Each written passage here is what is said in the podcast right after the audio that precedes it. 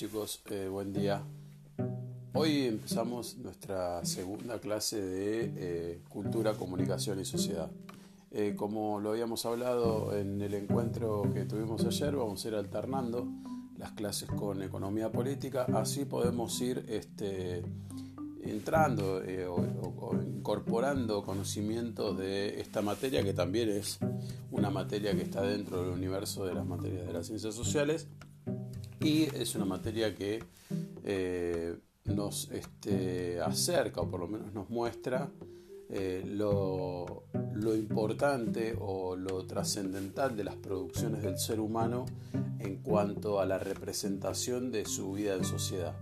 Eh, básicamente cultura, comunicación y sociedad es el estudio de esas realizaciones, esas creaciones humanas que son el resultado de un ser humano que vive en comunidad, que vive con otros seres humanos y que de alguna manera eh, deja un precedente, deja una marca de eh, cómo es esa vida del ser humano con otros. El concepto de cultura no está eh, ligado a la existencia de un ser humano individual, solo, apartado de otros seres humanos, sino que está ligada a básicamente la vida de los seres humanos en un conjunto de seres humanos. Bien, hoy vamos a ver un poco eh, en una primera parte este, el concepto del el origen de la palabra cultura, o sea, ¿por qué? ¿Cuál es la explicación de alguna manera para poder eh, identificar, si analizamos la palabra en sí misma, la, la, palabra por la palabra misma, vamos a ver que cultura proviene del concepto de cultivo, del concepto, del concepto de trabajar la tierra. Entonces, la palabra cultura proviene de la palabra latina que significa cultus y que en castellano eh, significa cultivo. ¿sí? este, tiene una relación directa con la historia humana, en donde podemos ver la importancia fundamental que tuvo la aparición del cultivo en la vida del hombre, o sea, del cultivo de la tierra, del cultivo de los productos que después iba a consumir. Eh, esto fue en su gran mayoría la aparición del cultivo, o por lo menos lo que se conoce como la domesticación de las plantas, y del recurso para vivir eh, con el comienzo de su sedentarización.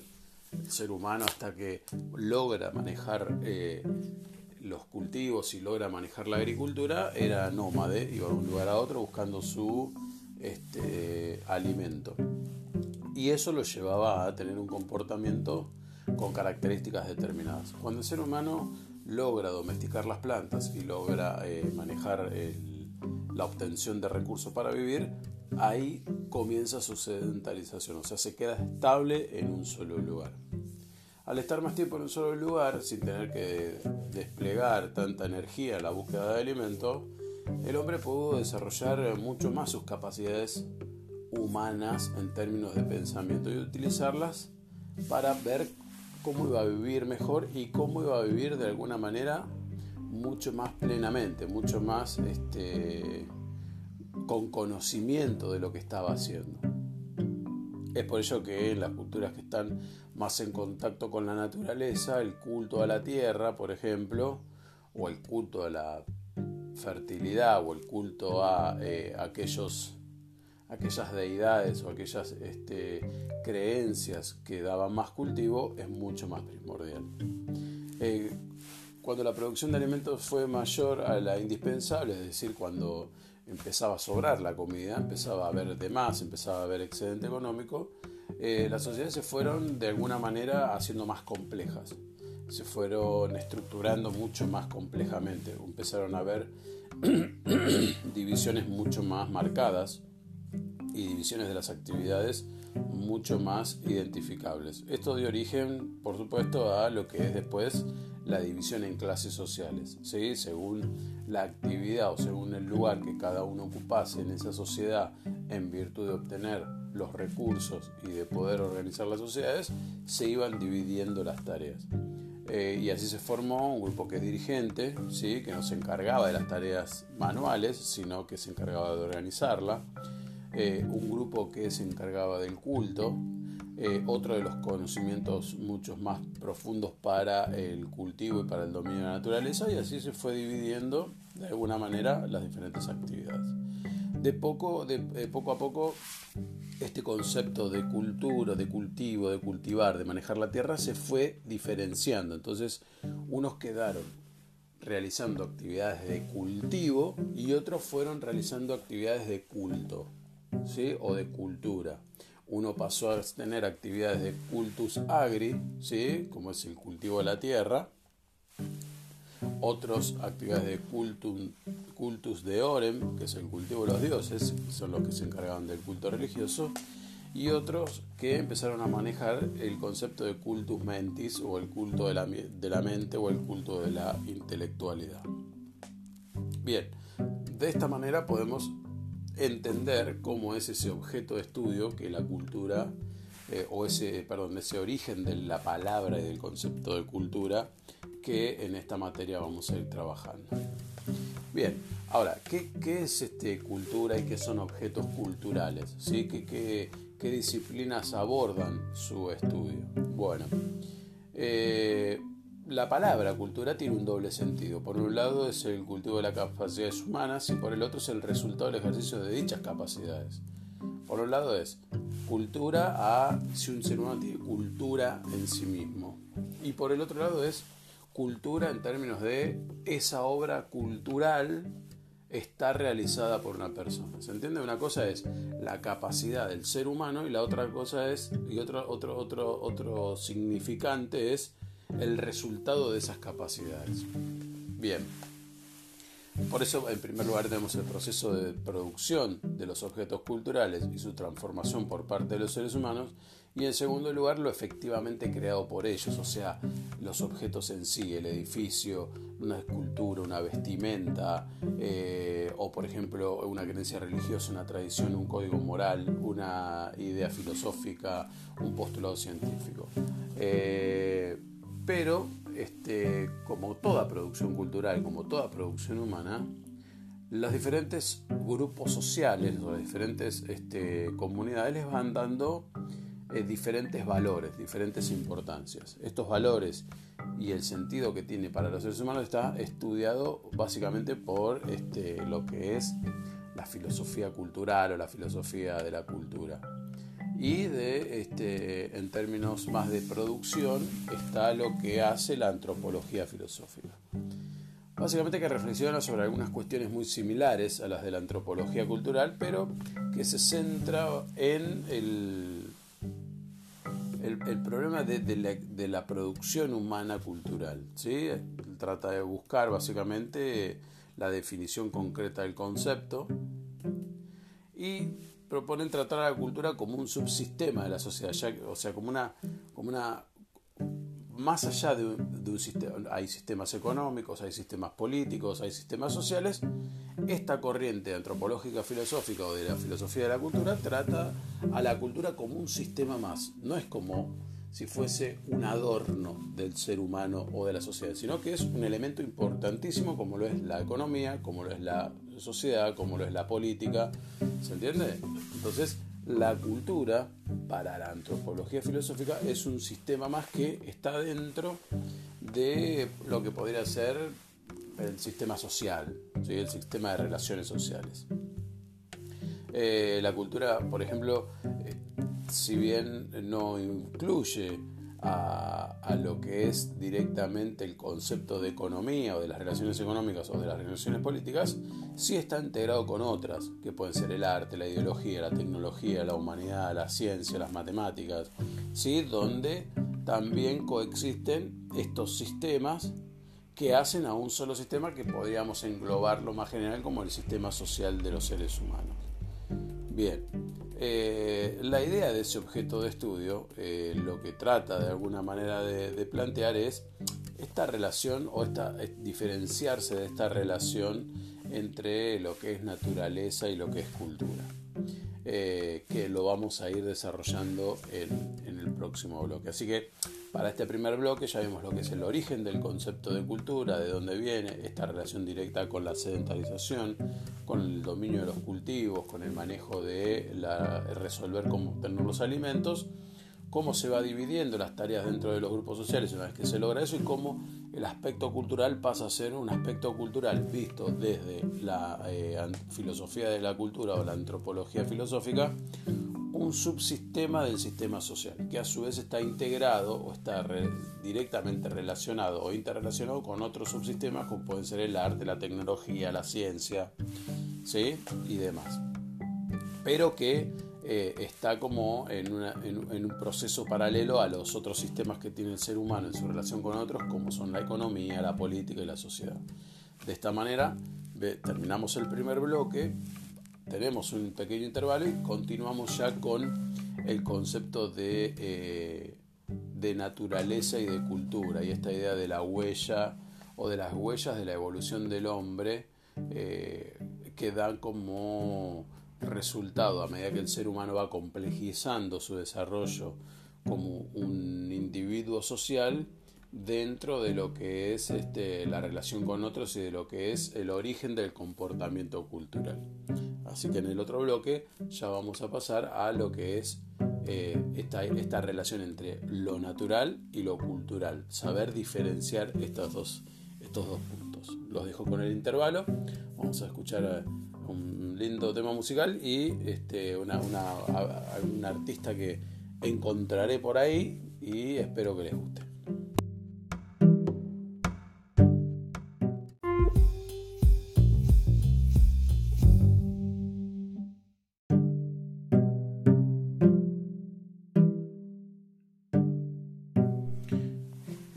Ya en, este segundo bloque de la clase de hoy de Cultura, Comunicación y Sociedad, em, vamos a, tratar de, poder resolver esta, esta explicación sobre el origen de lo que es cultura o de lo que es la palabra cultura y poder darle una entidad más a este objeto cultural y vamos a tratar de separar esto de la idea de naturaleza y de cultura. Durante mucho tiempo el ser humano consideró que las cosas que sucedían a su alrededor o que le pasaban tenían que ver más con aspectos naturales o metafísicos o sobrenaturales que con aspectos culturales. Eh, este tipo de cuestiones o este tipo de, paradigmas empiezan a cambiar poco a poco a partir de el desarrollo de nuevas pautas este, explicativas y de nuevas pautas académicas. Y puntualmente una de las este, condiciones en las cuales eh, se dividen bien marcadamente los caminos de la cultura por un lado y de lo natural del ser humano por el otro, a partir de las eh, conclusiones que Darwin empieza a realizar eh, a mediados del siglo XIX. O a partir de 1859 Darwin empieza a exponer una serie de nuevos enfoques con respecto al origen del, del ser humano como, como ser humano que se comporta socialmente y a partir de esas conceptualizaciones empieza toda la discusión de eh, cómo el ser humano de alguna manera no es una creación divina, una creación natural espontánea. Eh, así eh, inmediata, instantánea, sino que es un proceso de cambios que tuvo un determinado tiempo y que se va desarrollando constantemente. Eh, el enfoque antropológico en el estudio del ser humano reconoce sobre ese ser humano dos aspectos. Uno que tiene que ver con su naturaleza biológica, que es parte del reino animal, es parte de, es una especie más del reino animal, tiene comportamientos animales, tiene necesidades biológicas y fisiológicas animales, pero también se le, se le agrega a esta condición su aspecto cultural. Es decir, que considera al ser humano un elemento este, con, un, con un agregado, con un plus en relación a otros o a otras especies animales.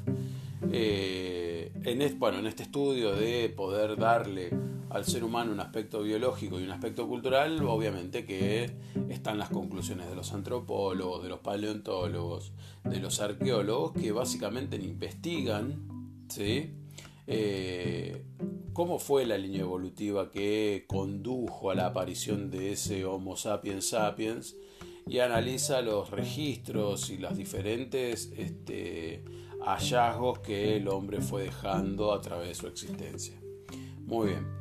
Eh, retomando el concepto de Darwin, Darwin publica en su obra El origen de las especies su teoría de la evolución. Y este, esto es el resultado obviamente de todo su proceso de investigación que duró eh, muchos años, eh, que los llevaron a recorrer muchos lugares del mundo, a tratar de, de, recabar la mayor cantidad de información posible y de tratar de poder registrar todo el aspecto eh, del ser humano para poder dar con alguna conclusión de su origen.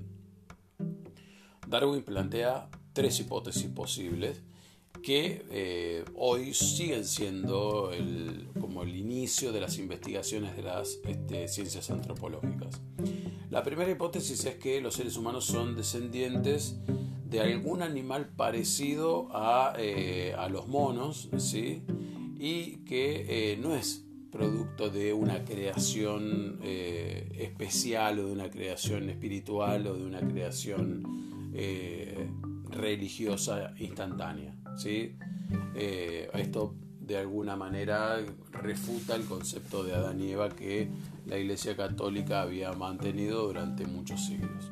La el segundo planteo de Darwin, la segunda hipótesis de Darwin que eh, sirve para poder entender el concepto cultural del ser humano es que esa creación no supone que hayamos evolucionado, o sea, que vengamos de un mono, este, un primate, no supone que venimos o que seamos una evolución de los chimpancés, o de los gorilas, sino que más bien, más bien, perdón, en algún momento del pasado compartimos algún antecesor en común, o sea, no venimos de la misma línea evolutiva que gorilas o chimpancés, pero en algún punto de nuestro pasado, de nuestro pasado hemos tenido algún antepasado en común. Y la tercera hipótesis es que eh, Darwin dedujo correctamente y a partir de una escasa evidencia, o sea, que no tiene registros fósiles, que los humanos habíamos evolucionado de Europa, en, África. ¿Esto qué quiere decir? Darwin no lo pudo hacer. Después, posteriormente, sí se pudieron encontrar determinados restos fósiles en África que pudieron reafirmar esa tercera hipótesis de Darwin, que sostenía que nuestra este, existencia o nuestra evolución de alguna manera como seres humanos se da en África. Eh, y que había que buscar los orígenes de la humanidad en África por una simple razón que tiene que ver con que ese lugar es el origen de los grandes primates, de los grandes este, monos. Eh, esa era su hipótesis. Después, a medida que se fueron dando determinados hallazgos eh, arqueológicos, eh, se pudo ir reafirmando esa hipótesis. Todavía falta encontrar eslabones de esa cadena evolutiva, pero la, hipótesis es hoy el paradigma que se sostiene para entender el origen del ser humano. Entonces, para poder darle este carácter cultural al ser humano y poder diferenciarlo de su aspecto natural, tomamos de alguna manera estas tres hipótesis de Darwin como un punto de partida para entender nuestro carácter cultural. La primera es que descendemos de algún animal este, parecido a, un mono, a un primate. La segunda es que eh, no compartimos directamente, no es que somos una evolución de gorilas y chimpancés, pero sí que en algún momento de nuestro pasado compartimos antepasado común y que nuestro origen está situado en África. Bien, eh, por supuesto que estas, este, estas eh, hipótesis escandalizaron a la, sociedad europea de la época y lo consideraron a Darwin poco menos que un hereje. Entonces, eh, fue ridiculizado, fue descalificado, fue este, ubicado en un lugar de desprestigio que poco a poco las investigaciones fueron dándole la razón eh, y Europa tuvo que modificar sus conceptos. Esto que se debe básicamente el concepto este, evolucionista, al concepto este, positivista que tenía Europa, que consideraba que la sociedad europea era el inicio de toda sociedad evolucionada, era el punto de partida de toda civilización superior y que eh, que todo se había iniciado ahí. Si Darwin va y les dice esto no es así, se da en, eh, en África, es de esta manera, ahí iba a entrar en conflicto determinadas circunstancias que eh, iban a, chocar con lo que planteaba Darwin. Lo, lo primero que hace la teoría de Darwin es Primero, derribar el concepto aristotélico de ese ser humano superior como toda forma de vida y que eh, era algo apartado de lo natural. ¿sí? Eh, Darwin le da el carácter natural, pero también le incorpora un carácter cultural, cultural muy, muy grande. Bien, ¿cómo consideramos, cómo, cómo podemos tomar o podemos ponerle un punto de inicio al comportamiento cultural? Bien, los diferentes antropólogos sostienen, lo primero que sostienen es que el ser humano es este fue un, en términos naturales un ser humano incompleto y que se termina de completar como ser humano con el componente cultural. O sea que la cultura nos da esa característica de seres humanos. Si no tuviésemos el concepto cultural, no seríamos seres humanos, seríamos una especie más del reino animal. ¿Se entiende? O sea, nos podemos identificar como seres humanos porque podemos identificar en nosotros eh, obras culturales o prácticas culturales. Si no las tuviésemos, seríamos considerados, estaríamos, seguiríamos estando dentro solamente de las especies animales. Y ese comportamiento cultural este, lo que sostiene es que no hay humanidad si no hay cultura. ¿sí? Bien. Eh, se, va a ir dando una, una este, serie de explicaciones en Europa a partir de todas estas ideas, a partir de, mediados del siglo XIX, eh, para poder ir eh, dando una explicación mucho más certera sobre este origen del comportamiento cultural o de dónde viene o de dónde se inicia y esto va a traer determinadas este, cruces y determinados eh, conflictos de explicaciones entre los académicos que se va a llegar hasta la falsificación de hipótesis, se va a llegar hasta eh, falsos planteos del el origen del comportamiento cultural o el origen de eh, eh, la humanidad como la conocemos hoy en día. Y este, los, los, los estudios que van a empezar a coincidir con respecto a cómo se considera el origen del comportamiento eh, cultural del ser humano, van a ir hacia eh, un planteo que tiene que ver primero con, hay dos discusiones, una es que el ser humano es eh, un ser humano cultural por este, la capacidad de razonar y de pensar que tiene, por la capacidad craneana que posee algunas investigaciones este, discuten eso porque el ser humano eh, antes de ser bípedo ya tenía la misma capacidad eh, craneana. Entonces ahí hay, una discusión entre si eh, somos seres humanos porque tenemos más capacidad o somos seres humanos porque caminamos en dos patas. O tenemos prácticas culturales porque tenemos más capacidad craneana o tenemos más capacidad craneana porque caminamos en forma bípeda esas discusiones están constantemente en, conflicto, en tensión, y lo que permite es que eh, los posteriores estudios a esas tensiones entre una u otra postura llevan a otra, al análisis de otras prácticas que tienen que ver con eh, estos interrogantes acerca del comportamiento cultural del hombre. Eh, pueden sostener que la fabricación de herramientas y de armas defensivas eh, puede ser una explicación al origen del comportamiento cultural. O sea, el ser humano empieza a fabricar cosas que necesita imperiosamente para poder subsistir y para poder obtenerse determinado recurso de subsistencia y a medida que va perfeccionando la práctica de la construcción de esos elementos, puede ir destinando esas mismas prácticas hacia otras este, expresiones, que pueden ser lo cultural. Por un lado, empieza manejar, eh, fabricando herramientas y armas y después termina fabricando eh, instrumentos musicales, por ejemplo, o pintando este, expresiones culturales o fabricando otros artefactos que pueden ser utensilios eh, para la vida cotidiana. ¿sí? Y otro, otra explicación que puede sostener el origen del comportamiento cultural, que en parte ya también lo, hablábamos, era la división del trabajo. Eh, cómo se diferencian las actividades dentro de eh, las, eh, las, primeras comunidades o los primeros grupos humanos y cómo esa diferenciación de actividades va llevando a diferentes prácticas. Un elemento trascendental es la creación del lenguaje.